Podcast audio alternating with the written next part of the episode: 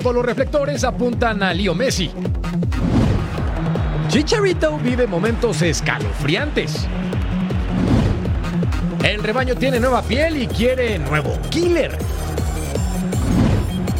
La máquina sueña con goles mudos. El gato desea todo en Arabia. Y para los que no le tenemos miedo a nada, es hora de Total Sports. Y lo sabemos todos.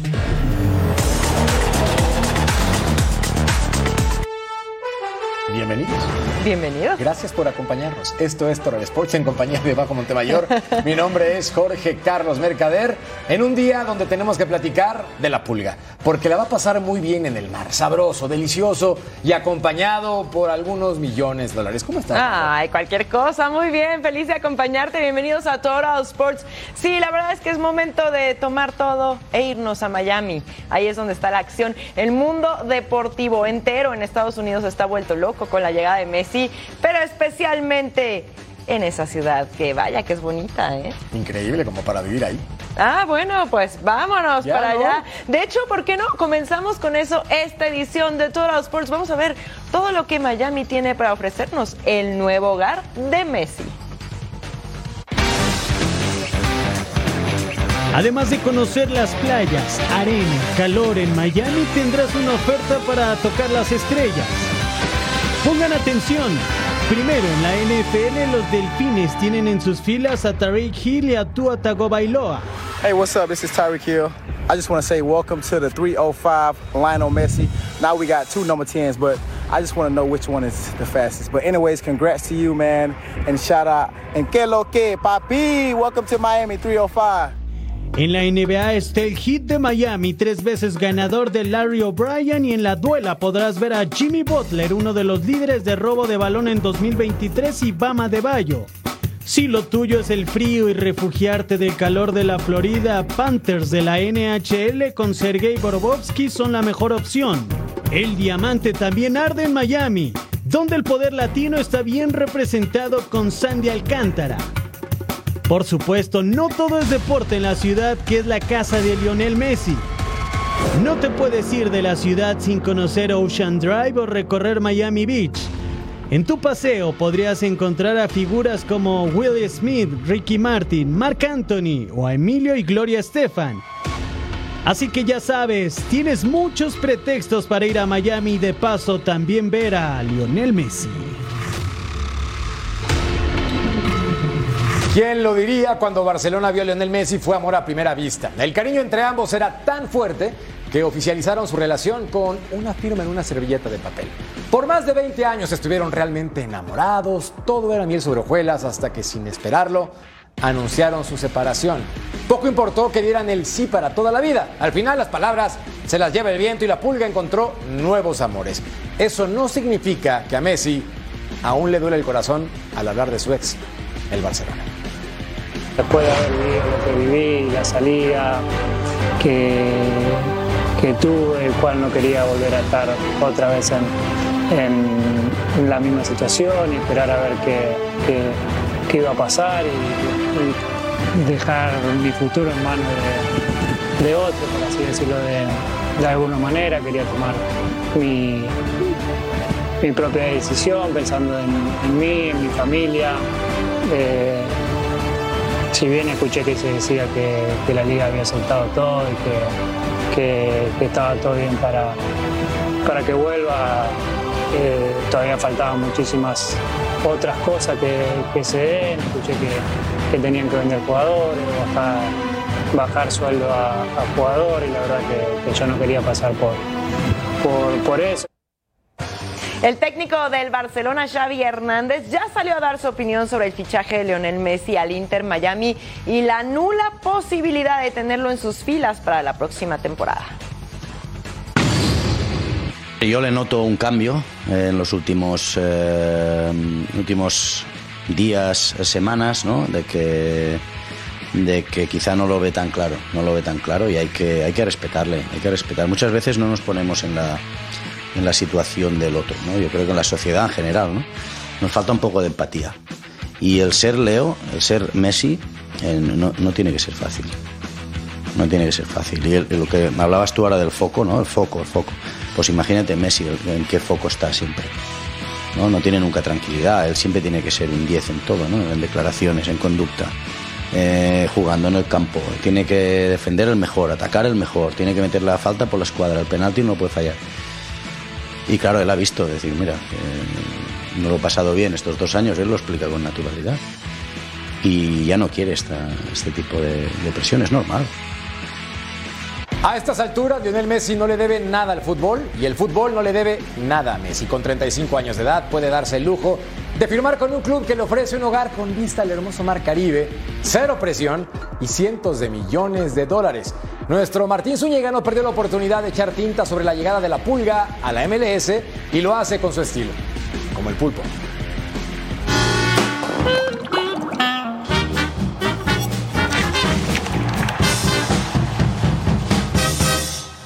Hola, ¿qué tal compañeros? Un fuerte abrazo a la distancia. La Major League Soccer está de fiesta y todo aquel al que le guste el fútbol o el soccer debe de estar contento. El futbolista más importante de la historia a nivel mundial jugará en el Miami FC y esto atraerá la atención del mundo futbolístico. Haciendo un poco de historia, la MLS ha tenido un crecimiento impresionante y todo es debido a las estrategias que se toman en la liga, entendiendo todas las franquicias que el crecimiento de una o valorización de una impacta positivamente y económicamente a las demás. Por eso es que cuando hay este tipo de contrataciones, todas aportan de una u otra manera para que la liga pueda darse este lujo. Ejemplos, la llegada de Sir David Beckham.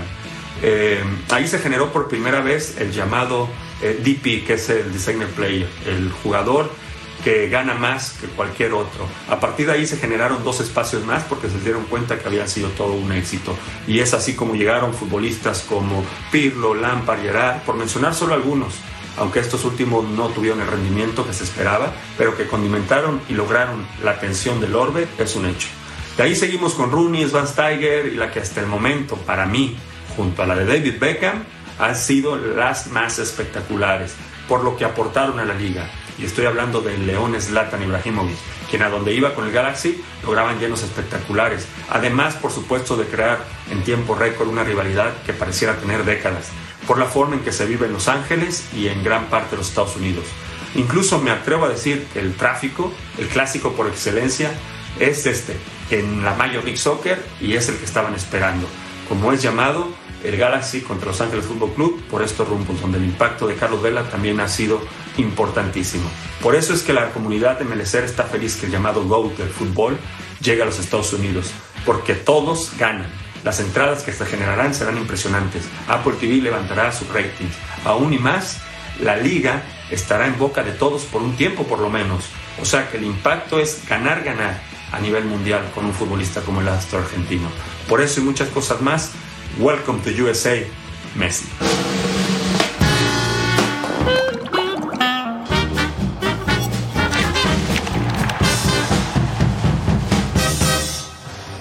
Bien dicen que las comparaciones son odiosas, pero estando tan cerca una liga de la otra, tenemos que hacer un recuento de los fichajes mediáticos de la MLS y la Liga MX. Vaya que las estrellas prefieren jugar en la MLS. La Liga de las Estrellas le hace honor a su nombre con fichajes bomba constantes. Antes de la pulga, incontables figuras desfilaron por la Unión Americana. Zlatan Ibrahimovic aterrizó en el Galaxy en 2018, equipo en el que estuvo anteriormente David Beckham. La MLS parece ser el destino favorito de los futbolistas actualmente. Gonzalo Higuaín en el Inter de Miami o Christian Benteke que militó en el Liverpool en el DC United. Quien también estuvo en Los Ángeles es Gareth Bale, ex del Real Madrid. En contraparte, el pariente incómodo, la Liga MX tiene tiempo que no contrata un jugador de tal cartel. El último lo tuvieron el año pasado, los Pumas de la UNAM.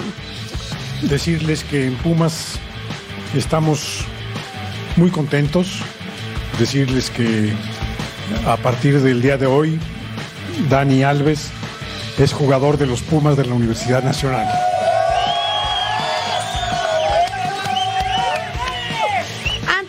Dani tenemos que nombrar a André Pierre Guignac, que llegó para quedarse en tierras regiomontanas vistiendo la playera de los Tigres. Y Florian Thauvin, campeón del mundo, también tuvo su paso con los felinos. Otro francés que pisó suelo azteca es Jeremy Menet, quien se enfundó en la playera del América de 2018 a 2019. Ronaldinho también tuvo un paso por la Liga Mexicana, convirtiéndose en jugador de los Gallos Blancos de Querétaro. Y si nos vamos más atrás, Iván Zamorano o Bebeto. Sin embargo, la MLS, los fichajes de altos vuelos fueron constantes, marcando desde el principio de los tiempos su poderío. Recordemos que incluso Pelé jugó en territorio norteamericano. ¿O qué decir de los mexicanos que emigran como Hugo Sánchez, Rafa Márquez, Cuauhtémoc Blanco, Javier El Chicharito Hernández, Carlos Vela y recientemente Héctor Herrera? Y la lista podría continuar con David Villa, Pirlo, Thierry Henry, Didier Drogba, Rooney o Jovinko. Situación que nos deja claro el por qué la MLS es una liga en pleno crecimiento. Pues sí, ya tiene tiempo que la MLS dejó muy atrás a la Liga MX y aquí el porqué. Miren nada más los fichajes de Major League Soccer, David Beckham en el 2007, Thierry Henry en el 2010, Kaká en el 2015, mismo año que llegó Andrea Pirlo, Zlatan Ibrahimovic en el 2018 y ahora veremos los futbolistas que han llegado a la Liga MX. Ronaldinho en el 2014. Mm, Sí, mm. André Pierre Pignac. Muy très bien. Ok, Jeremy Menet, ah, Florian Thauvin y Dani Alves. Sin palabras. Bueno, sí. El miércoles no fue para nada un buen día en la carrera de Javier Hernández, titular en el partido de los cuartos de final de la US Open Cup ante el Real Salt Lake, pero al minuto 27 Chicharito se lesionó su rodilla derecha completamente solo. El dolor y el miedo eran evidentes de inmediato, pidió el ingreso de las asistencias médicas y entre lágrimas tuvo que salir de cambio. Horas más tarde, el delantero mexicano del Galaxy publicó un video en redes sociales para aclarar el duro momento que vivió en ese partido. Quiero agradecer a toda la gente del Real Salt Lake eh, que ayudaron a que pudiera salir bien del campo y que me estuvieron ahí atendiendo después y también a toda la gente en el estadio. Los escuché, gracias por, por aplaudir y desearme lo mejor cuando salía. Tengo una lesión en la rodilla, pero vamos a ver qué tan grave es en los próximos días. Esperemos que no sea tan grave. Y nuevamente gracias a, a todos que mandan sus buenas vibras y también me ayudaron eh, en este momento tan complicado. Gracias. Las Chivas buscan reforzar la delantera rumbo al próximo torneo, ya que por lesiones o por bajo rendimiento no han tenido un centro delantero que cubra con las expectativas de un equipo como el rebaño. Por eso ya suena Alan Pulido. Chema Garrido con el reporte completo. Todo resuelto en Chivas con Alan Pulido. El Club Guadalajara ha marcado prácticamente un arreglo con el futbolista Tamaulipeco para que éste se convierta en jugador del rebaño, ya sea en este verano o bien hasta el próximo 2024. La última palabra la tendrá el Sporting Kansas, equipo que actualmente tiene los derechos deportivos del atacante de Tamaulipas y quién será quien tenga la última palabra. Si acepta la propuesta económica que ha hecho Guadalajara o si bien decide mantenerlo hasta el final del año y no recibir un solo peso. Veamos este trabajo sobre Alan Pulido. ¿Es la solución que necesita el Guadalajara? Veámoslo. Chivas fue uno de los protagonistas al llegar a semifinales del último torneo. Pero a lo largo de los últimos campeonatos mostraron una evidente carencia ofensiva. Sus centros delanteros se muestran inoperantes desde el 2017. En el clausura 2023 jugaron la mayor parte de sus partidos sin un delantero titular. Entre Ronaldo Cisneros y Daniel Ríos solo anotaron tres goles. El otro delantero de la plantilla es JJ Macías, que no tiene actividad desde el 16 de mayo del 2022 por lesión. En los torneos anteriores la historia fue la misma. Jugadores como Ángel Saldívar que anotó 7 goles en sus últimas dos campañas con el rebaño, Oribe Peralta que solo hizo un tanto en Liga MX como rojiblanco, al igual que el México peruano Santiago Ormeño y de un delantero que pocos recuerdan, Jesús Godínez.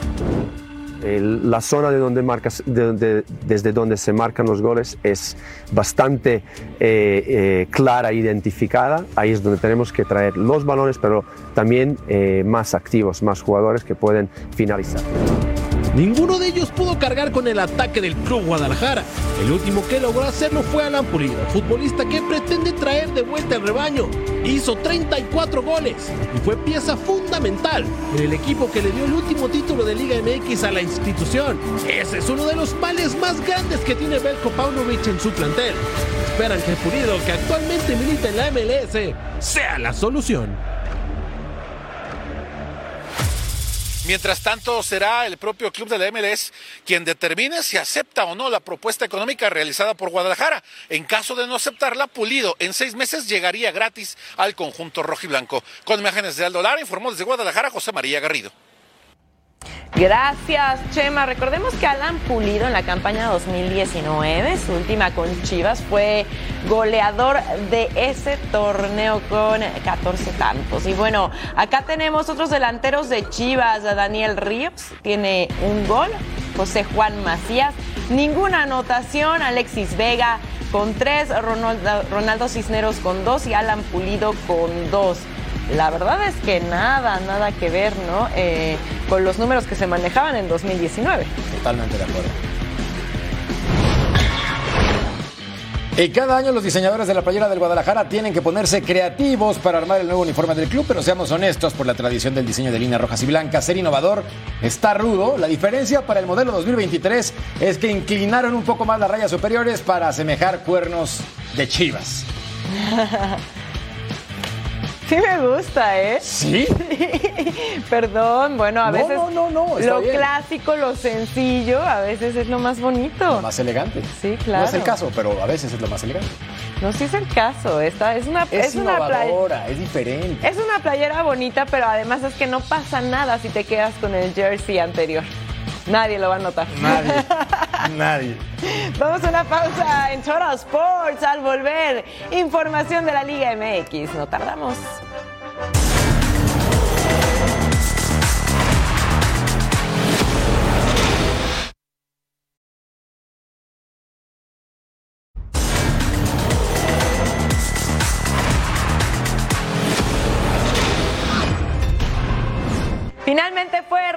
El calendario del torneo Apertura 2023 y aquí les damos los detalles para que no te pierdas cada uno de los mejores partidos en esta nueva temporada.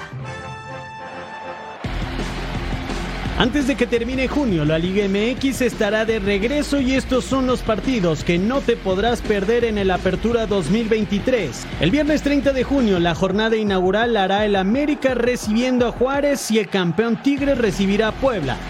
Del 21 de junio al 19 de agosto, la liga parará para darle pie a la League's Cup. En la jornada 6, Santos recibe en el TCM a Chivas, juego que podrás disfrutar por la pantalla de Fox Deportes. El 2 de septiembre en la jornada 7 hay clásico joven. Cruz Azul como local recibe a las Águilas del América. Ya entrados en el mes patrio, el clásico nacional llega para la jornada 8 en pleno 16 de septiembre. Con tequila, pozole y un buen pambazo podremos ver el Chivas frente a América desde tierras tapatías. Una semana después el volcán hará erupción con el clásico regio con deudas pendientes de la semifinal del semestre anterior. Aún con el furor de Clásico Nacional, América enfrentará a Pumas en el Estadio Azteca el 29 de septiembre en la jornada 10. En la jornada 12, Cruz Azul enfrentará a Pumas en un duelo entre Tuca Ferretti y Antonio Mohamed. Se vivirá una edición más de Clásico Tapatío. En el ocaso del torneo, en festejos de Día de Muertos, Chivas y Cruz Azul se enfrentarán el 3 de noviembre. Los dos conjuntos buscarán mantener la vida en el torneo. La fiesta grande comenzará con el play-in el 23 y 24 de noviembre. La vuelta de cuartos de final el 2 y 3 de diciembre y la gran final será el 17 o 30 de diciembre dependiendo del calendario del Mundial de Clubes. Una vez más suenan N nombres para reforzar al Cruz Azul y una vez más pasan los días y nada de nada, con cero refuerzos firmados hasta el momento. Sus aficionados no quieren que el club de sus amores presente como casi siempre a los nuevos futbolistas a media temporada. La buena noticia, estimados fanáticos de la máquina, es que Armando Melgar está en la noria para quitar el humo vendido en los últimos días.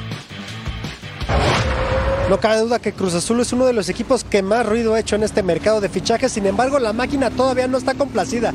En este momento se está trabajando en la incorporación de un lateral izquierdo y el nombre que salta a la escena es el de Cristian El Chicote Calderón, este futbolista que pertenece a las Chivas Rayadas del Guadalajara. Podría ser el próximo bombazo de Oscar Pérez y de Ricardo El Tuca Ferretti para la apertura 2023. Hay gestiones ya con el jugador y se espera que la dirección deportiva se ponga en contacto con el rebaño para ver cuál es la posibilidad de hacer la operación con el rebaño para traer a Cristian El Chicote Calderón. Por otra parte, también hay que comentar que el brasileño eh, Moisés Veira está muy cerca de llegar a la Ciudad de México. Si bien es cierto que ya está arreglado todo con el club y con el jugador, él no ha podido viajar debido a temas de visa y de pasaporte. Sin embargo, aquí en Cruz Azul ya están esperando que pueda reportar la próxima semana para hacer exámenes médicos, al igual que Mateus Doria y Eduardo Aguirre. Ellos ya hicieron pruebas médicas el día de ayer. De hecho, están siendo citados el día de hoy o mañana aquí en la Noria para terminar con un último proceso médico y después de eso ya estar formalmente habilitados para trabajar con el equipo del Tuca, que actualmente está en Ixtapa, ya en la parte fuerte de la pretemporada. Están a punto de terminarla y de hecho van a regresar aquí a México el día sábado. Van a tomar un descanso el domingo y va a ser el día lunes cuando ya comiencen los trabajos tácticos y futbolísticos aquí en la Noria. Por supuesto, ya a la espera de conocer a los que serán sus nuevos compañeros. Desde la Ciudad de México, Armando Melgar. Gracias Armando. Y bueno, siguiendo con este tema, Eduardo Aguirre llega a Cruz Azul para cubrir la plaza de hombre gol, buscando copiar lo que funcionó cuando Santi Jiménez se encargó del ataque. La pregunta es, ¿será el delantero que necesita la máquina? La máquina está urgida de goles para la apertura 2023 y Eduardo Aguirre será uno de los delanteros del Tuca Ferretti. Pero ¿es el mudo la solución a la falta de gol en la Noria? Su potencial no está en duda, pero sus números dejan espacio a la incertidumbre. Y es que nunca ha marcado más de tres goles en fase regular desde que debutó en primera división en 2019. Pues me tocó hacer esa cuota de goles porque mi trabajo era, era diferente. O sea, me tocaba hacer el, trabajo sucio y, y que otros les tocara hacer los goles. Este, lo que me toque hacer lo, lo haré de la mejor manera, ya sea para, para aportar eh, mi 100% al equipo. Aguirre es optimista y con la experiencia adquirida se visualiza como un hombre importante en la máquina. Claro, me siento, me siento con esa responsabilidad de, de poder ser el, el 9 de Cruz Azul y pues nada, de- a demostrar en la cancha. Eduardo Aguirre ya es celeste y quiere dejar de lado el apodo de mudo para gritar muchos goles con Cruz Azul. Bueno, el hombre gol del Cruz Azul. Fíjense, con Santos, aquí están los números del Mudo Aguirre. En clausura 2019 y apertura 2019, cero anotaciones. Clausura 2020 tuvo tres. En Guardianes 2020, ninguno. Guardianes 2021, tres. Y apertura 2021, solamente uno. Y el gran total son 13 anotaciones con Santos. Pocos años, mucha historia. Ese es el lema de Santos para celebrar su 40 aniversario. ¿Y saben qué? Tienen razón. En solo cuatro décadas han ganado seis títulos de liga y con menos presupuesto que sus vecinos del norte compiten casi cada campaña. Felicidades, laguneros. Santos Laguna presume de una historia llena de éxitos en tan solo 40 años. A pesar de ser uno de los equipos más jóvenes del fútbol mexicano, ya tiene seis títulos de liga y es el noveno más ganador en la historia. Es por eso que los guerreros están completamente orgullosos de lo logrado hasta el momento en su aniversario. y es un día que creo que puede sentar las bases de- del contexto del aniversario número 40 de este club, de esta institución, de, esta, de este gran contubernio y de esta gran alianza entre el club, sus jugadores y la afición. Pero las ambiciones santistas no se detienen ahí. Quieren ser más grandes en el ámbito internacional. trataremos de, de- de tener esta participación que amerita el equipo en la League's Cup, teniendo, teniendo eh, contrataciones que en, en- en el correr del día o quizá mañana podremos ir confirmando. El Club Santos tiene preparadas actividades especiales para festejar este año tan especial, porque lo más importante para Santos es su afición. Se realizará un santuario que los hará recordar momentos increíbles. Esto es una experiencia interactiva, inmersiva. Van a vivir los campeonatos, van a vivir la salida a la cancha, la oración previa al partido, levantar el trofeo, el grito de gol. A lo largo del torneo llegarán las demás festividades y por supuesto, todo cerrará con un gran partido conmemorativo para celebrar 40 grandes y exitosos años. La Liga MX dio a conocer los nominados al Balón de Oro 2023 que tendrá su gala en Los Ángeles, California, posterior al campeón de campeones 2022-2023 entre Pachuca y Tigres.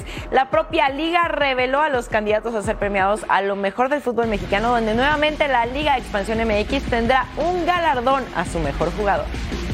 Se dieron a conocer los nominados al Balón de Oro 2023 de la Liga MX. La lista está conformada por dos jugadores de cada posición, uno de la apertura y uno del clausura. El premio al mejor portero lo compiten Oscar Ustari de Pachuca y Nahuel Guzmán de Tigres. En la categoría al mejor medio ofensivo hay enfrentamiento de clásico nacional. Los nominados son Alexis Vega de Chivas y Diego Valdés de América. Los mejores delanteros de la liga son Nico Ibáñez de Pachuca y el más reciente campeón de goleo, Henry Martín. Mientras que los estrategas que compiten por el premio son Guillermo Almada de Pachuca y Belko Paunovic de Chivas. En tanto que en la rama femenil, la mejor jugadora del año está entre Lisbedo Valle de Tigres y Charlín Corral de Pachuca. El mejor director técnico femenil es Milagros Martínez de Juárez o Ángel Villacampa de América. Y la mejor jugadora menor femenil del año lo compiten Ailina Viles de Rayadas y Alice Soto de Pachuca. Los nominados fueron elegidos por un comité de selección integrado por 18 clubes, capitanes y directores técnicos, así como por un consejo de periodistas deportivos. Las votaciones cierran el 19 de junio. Puedes votar por tu favorito en la página de la liga y los ganadores se darán a conocer el 25 de junio en una gala en Los Ángeles, California. Bueno, aquí los nominados al Balón de Oro en la Liga MX como mejor director técnico, Guillermo Almada y Delko Paunovic como mejor portero, Oscar Ustuari o Nahuel Guzmán, mejor defensa central, Gustavo Cabral y también Víctor Guzmán de Rayados. Veamos la siguiente lista. Kevin Álvarez y Jesús Gallardo como mejor defensa lateral. Mejor medio defensivo Luis Chávez Ovido Pizarro. Buenas elecciones. Y mejor medio ofensivo Alexis Vega y Diego Valdés. Y aquí tenemos a mejor delantero nominados Nicolás Ibáñez de los Tigres, Henry Martín, campeón goleador de esta campaña de las Águilas. Mejor novato Emilio Lara de las Águilas y Yaciel Martínez del Atlas.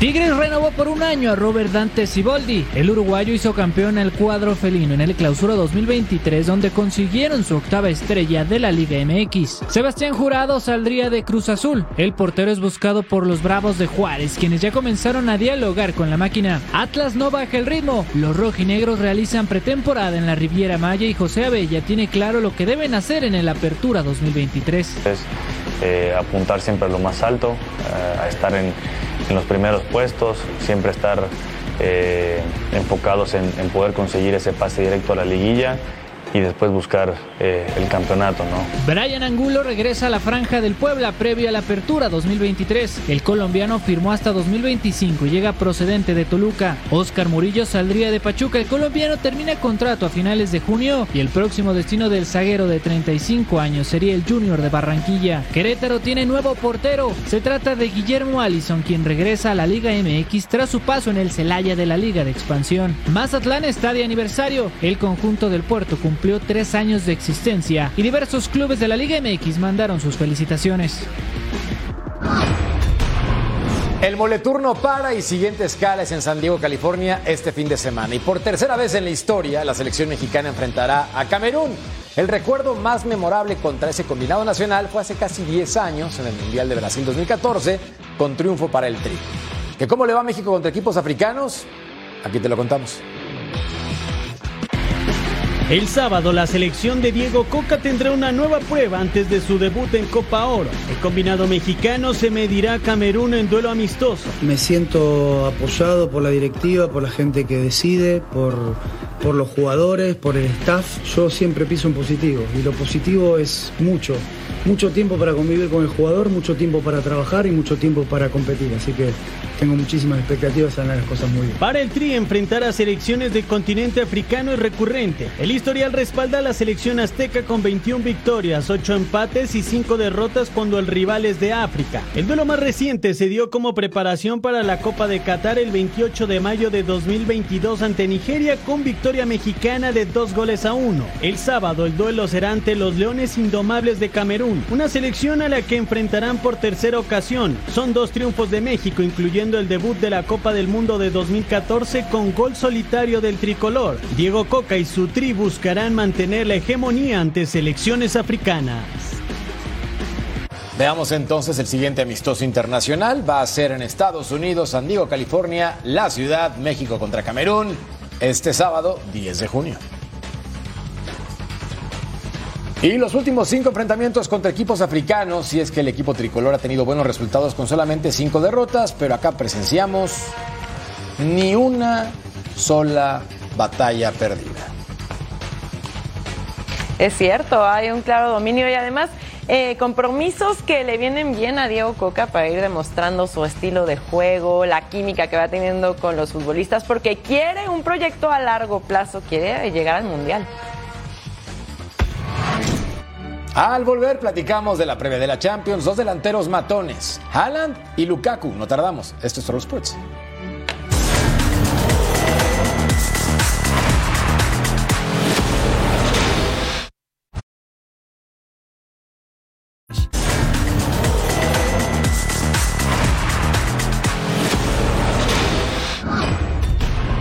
Si te gusta el fútbol europeo, no necesitas un doctorado en soccer para entender que Erling Haaland atraviesa un mejor momento que Romelu Lukaku en esta temporada. Es más, en un acto de honestidad, el delantero del Inter de Milán declaró públicamente que el jugador noruego del City dominará con Mbappé el fútbol mundial durante los próximos 10 años.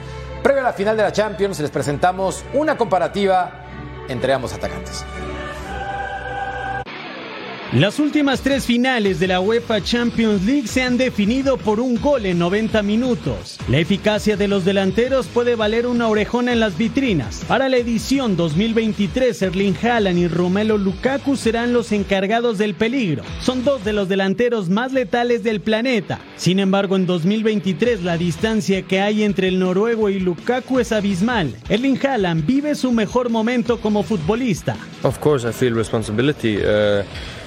but I'm confident that we are a good team and we have to perform at our best, of course, to, to be able to do this. Uh, one game left to create big history, and I will do everything I can to, El androide Haaland rompió el récord de goles para un delantero en la Premier League con 36 en 35 juegos. Fue el máximo artillero de la Premier. En Champions es el actual goleador con 12 tantos. Del lado de Lukaku está la experiencia con 30 años. Ha disputado Copa del Mundo y ya fue campeón en 2012 de la UEFA Champions League con Bayern Múnich. La temporada no fue buena para el delantero belga. Marcó tres goles en Champions y solo disparó en nueve ocasiones al arco en siete juegos. El favorito para brillar y quedarse con su primera orejona es Haaland. Sin embargo, Lukaku sigue siendo un delantero temible dentro del área. El comparativo entre ambos jugadores, un total de 52 partidos para Haaland, solamente 36 para Lukaku porque las lesiones no lo han dejado en paz en esta campaña y tiene un total de 52 goles. El futbolista de El City, 14 para Romero Lukaku. Y acá está entonces el partido entre el City y el Inter en Estambul, Turquía, la final, sábado 10 de junio, The Champions. Vaya duelo.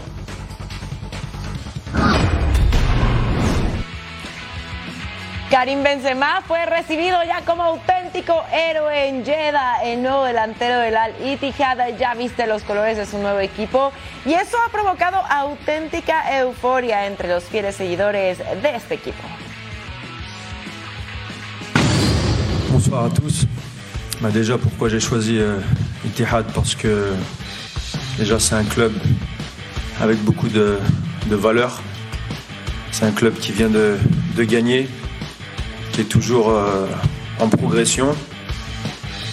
Et euh, j'aime euh, l'ambition, le caractère des, fans. Donc c'est pourquoi, j'ai choisi ce club-là.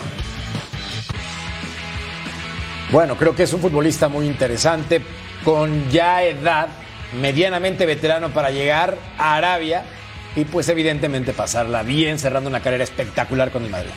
Y le viene bien a los ahorros también. Uh. Ahora, Champions, favorito. El City. Ah, Aquí no va a haber discusión. Vámonos con el City. Y vámonos a pausa también y al volver a Total Sports, acción en el diamante. Ya volvemos.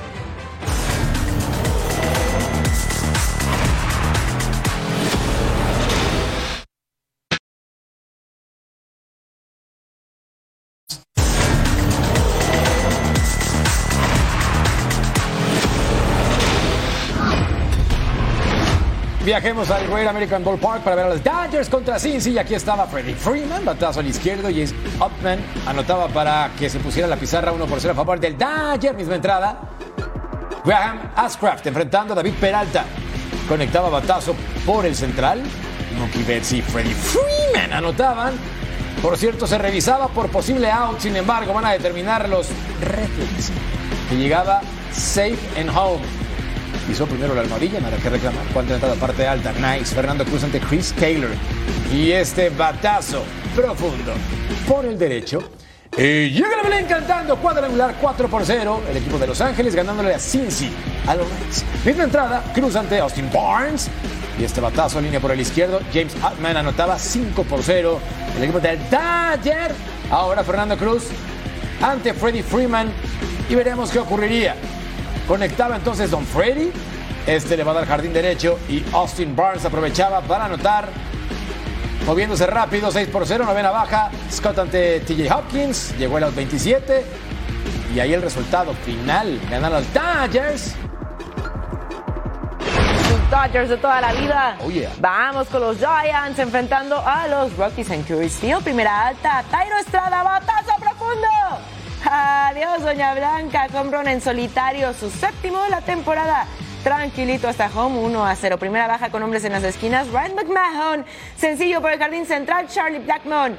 Terminaba anotando 1 a 1. Volvemos a empezar. La misma primera baja con la casa llena. Nolan Jones. Rodada al izquierdo. Mitch Haniger lanza tercera. Jurickson Profar y Ryan McMahon. ¡Oh, notan! Sí. Llegaba 3 a 1 la pizarra primera baja. Hombre en primera y tercera. Ezequiel Tobar elevado por el derecho. Doble. Randall Grichuk anotaba y las cosas entonces se ponían 4 a 1 en la sexta hombre en, en tercera. Michael Conforto con el batazo profundo de regalo para los aficionados. Productor de dos carreras, número 12 de la temporada. Se ponía buenazo esto, 4 a 3 las cosas entonces. Octava alta con hombre en primera y después de chocarlas, Mitch Haniger. Línea tercera base, Ryan McMahon lanza, Nolan Jones, double play, señores. Y seguíamos igual. Jugadón. Novena alta, hombre en primera y segunda. Pierce Johnson enfrentando a Brandon Crawford. Batazo al jardín central derecho. ¡Corre! Es Blake Sabol que anotaba y ponía las cosas 4 a 4. En la misma novena alta, hombre en tercera. Jock Pederson, sencillo en rodada por el derecho. Brandon Crawford anota, pone cifras definitivas 6 a 4, racha de 3 ganados para los Giants. Veamos cómo está entonces el Wild Wild West en la Liga Nacional. Los D-backs arriba con 37 victorias. De cerca los Dodgers, mis Dodgers, Giants, Padres y los Rockies. Ahora los Twins contra los Rays. Tropicana Field del escenario. Cuarta alta. Carlos Correa y conecta la bola. Batazo que se va al fondo del izquierdo. Adiós, Doña Blanca. 1 a 0. Cuarta baja. Luke Rayleigh llegaba al bat enfrentando a Billy Over que estaba en la lomita. Y miren qué hace. El batazo de hit hacia el derecho. ¿Y quién iba a anotar? Randy Arozarena. El mexicano ponía las cosas uno a uno. ¿Dónde está la celebración, Randy? Mm, bueno, misma entrada. Harold Ramírez y conecta el batazo por el central. Adiós, Doña Blanca. Doble productor. Y ahí estaban las dos rayitas más. Para los Rays, 3 a 1 la pizarra octava alta. Colin eh, Poche en la lomita, enfrentando a Michael A. Taylor. Y conecta el tablazo. Sí, de regalo para los aficionados, 4 a 2. La pizarra en la novena alta. Jason Adam llegaba a la lomita, Royce Lewis y batea el elevado al derecho Josh Lowe. Atrapa, out 27, ganan los Rays 4 a 2. En American Family Field veamos a los Orioles contra los Brewers. Primera baja, Kyle Bradish enfrentando a Robbie Telles. Batea y en primera base estaba Christian Yelich para anotar. Y luego William Adams a segunda. 1 por 0 Milwaukee, misma entrada. Bradish ante Owen Miller. Y aquí estaba Don Owen para batear y Don Owen para conectar a continuación. Sencillo al jardín derecho, William Adams anotaba y William Contreras a segunda base. 2 a 0 los Brewers. Séptima entrada parte alta. Ramón Urias va a conectar batazo profundo y elevado. Y llega la Belén cantando cuadrangular. Y con esto estábamos 3 por 1 en la pizarra. Intentaba el equipo de los Orioles acercarse. Buen impacto. Y con esto no iba a llegar el jardinero derecho. Gunnar Anderson. Con el batazo va a conseguir el cuadrangular por el jardín izquierdo, 4 por 3. Y había juego, le daba la vuelta a la tortilla el equipo de los Orioles. Gran participación, novena alta. Bryce Wilson ante Adam Fraser. Y Adam Fraser en la lomita para el lanzamiento y va a conectar esto por el jardín derecho. Aaron Hicks anota y también Jorge Mateo 6 por 3 le estaban pegando a los Brewers. Y en la parte baja, Félix Batista ante Joey Wimmer. Y a continuación se va a ponchar sin batear después de esta jugada. Y el equipo de los Orioles ganó seis carreras a tres. Veamos cómo está la nacional en la división este. Los Braves hasta arriba con marca de 37-24. Seguido de los Marlins con 35-28. Los Mets 30-32. Phillies y Nationals hasta abajo con 25-36. ¿Qué dijiste? No hay Total Five. Ah, yo nunca dije ¿Qué eso. pensaste? Yo soy Doña Positividad. A mí me encanta el Total Five. Eh, nos vamos a la número 5 para ver White Sox contra Yankees. Aquí el batazo por tercera. Y Josh Donaldson lanza incómodo a primera para conectar con Anthony Rizzo. Y el tercera base de 37 años lo ponía fuera. Sí, muy complicada la posición, pero cumpliendo con el trabajo. Ay, hay que ver a Luis Urias. Este fue un partidazo. Orioles contra los Brewers. Y el batazo era de Aaron Hicks al derecho. Luis Urias lanza ese auto espectacular volando para alcanzarla. En el podio, Blue Jays contra Mets. Pete Alonso batía elevado al derecho. Y George Springer, si es George es bueno, se lanza de frente y cumplía con su trabajo a la perfección. Y le dijo, mira mamá, si ensucié el uniforme, fui a trabajar. Bueno, genial, se quedó con la bola. Vámonos al número 2. Tommy Fan conecta el batazo al fondo del derecho. Se va a ir y va a ser home run. No. Acuña salta y es out, señores. Estamos en Mets contra Braves. Qué manera de medirla y luego arriesgando el físico para quedarse con Doña Blanca y robarle la anotación. La número uno, Yankees Dodgers. J.D. Martínez conecta el batazo para el jardín derecho. Y Aaron Judge, el hombre de los 62 cuadrangulares la temporada pasada, histórico. Sí, lo van a celebrar y van a sacar entonces esta jugada en la número uno. Y tenemos el All-Star Game desde Seattle. Marquen el calendario martes 11 de julio a las 7 de la tarde, tiempo del este, 4 de la tarde, tiempo del Pacífico, completamente en vivo aquí en Fox Deportes. Y viaja gratis a All Star. Fox Deportes te lleva, escanea el código QR que aparece en pantalla y regístrate. Si tus amigos no tienen Fox Deportes, dales un zap y con este mismo código pueden ir al website, ver nuestros proveedores y suscribirse para ver en vivo toda la temporada de Grandes Ligas. Pues yo creo que eso califica como violencia, pero por tratarse de ti. Ándale, métete a Fox Bueno, Deportes. te puedo perdonar si me llevas al All-Star Game. Obviamente te llevo. Ok. Vamos ahí. Entonces, al volver a Total Sports, nos ponemos los guantes, prepárate. Hay tiro.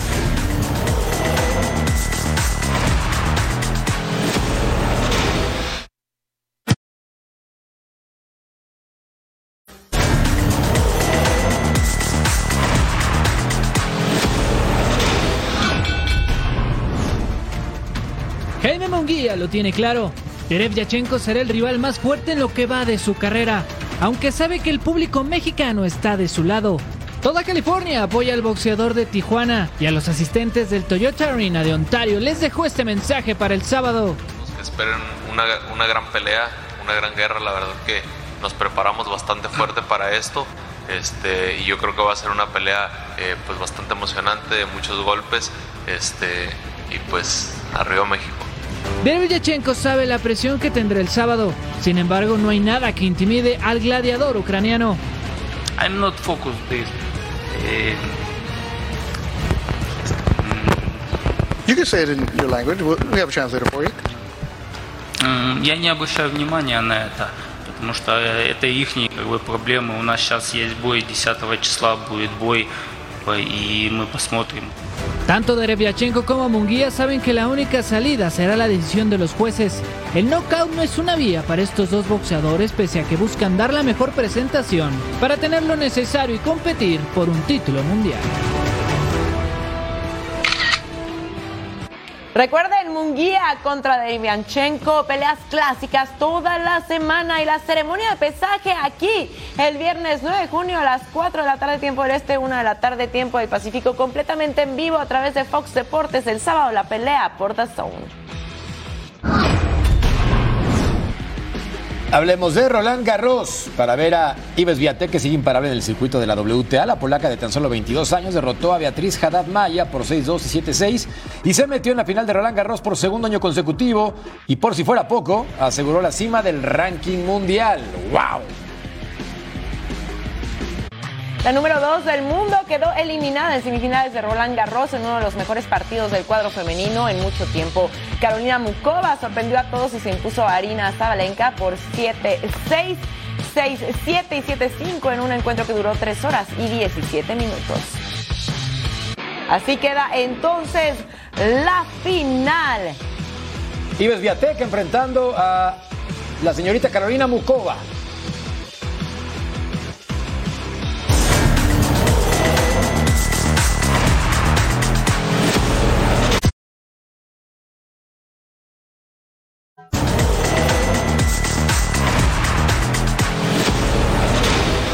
Antes de acabar esta edición, feliz cumpleaños, don Álvaro Izquierdo.